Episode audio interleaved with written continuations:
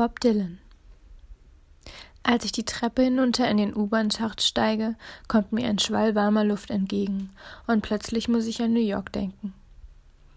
Ich erinnere mich an die lauten U-Bahn-Waggons, die scheppern durch die Tunnel bretterten, aus metallenem Blech und nicht besonders vertrauenserweckend. Wie man in ihnen durchgeschüttelt wurde und an die undeutlichen Durchsagen der Fahrer.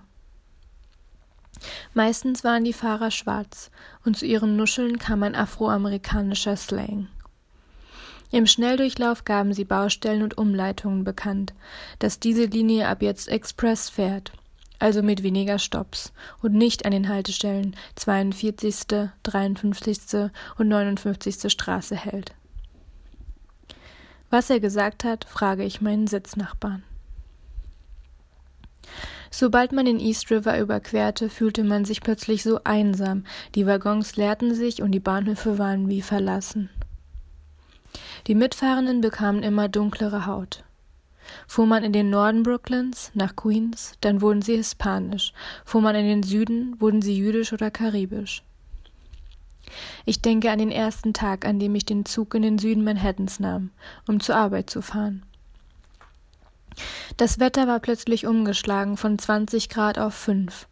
Auf den Straßen fror ich, aber sobald ich im U-Bahn-Tunnel war, musste ich meine Fließjacke ausziehen, weil das Gewölbe noch die Hitze der letzten Tage gespeichert hatte. Ich hörte nur selten Musik in der U-Bahn, weil ich den Gesprächen der Leute zuhören wollte. Einmal, die Bahn war brechend voll, saß ich auf einem der bunten Plastiksitze und las F. Scott Fitzgeralds On Booze. Ich versuchte, mich auf den etwas komplexen Text zu konzentrieren, während die Bahn Richtung Midtown ratterte.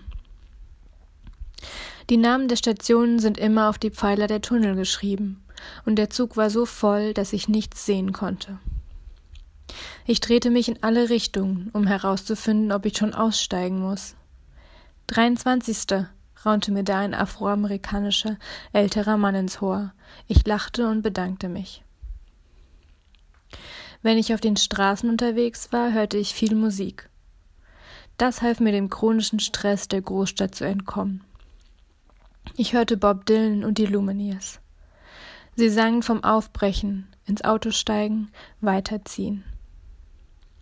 Ich verstand sie. In Don't Think Twice singt Bob Dylan davon, dass er eine Frau vom Morgengrauen verlässt, um weiterzuziehen.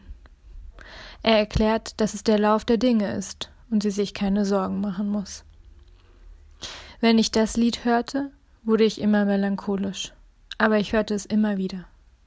Es war das richtige Lied zur richtigen Zeit. Denn in New York fühlte ich mich genau so. Dass ich Menschen verlassen muss, ohne dass sie Schuld daran tragen. Weil ich weiterziehen muss, so weit, wie die Stadt mich trägt.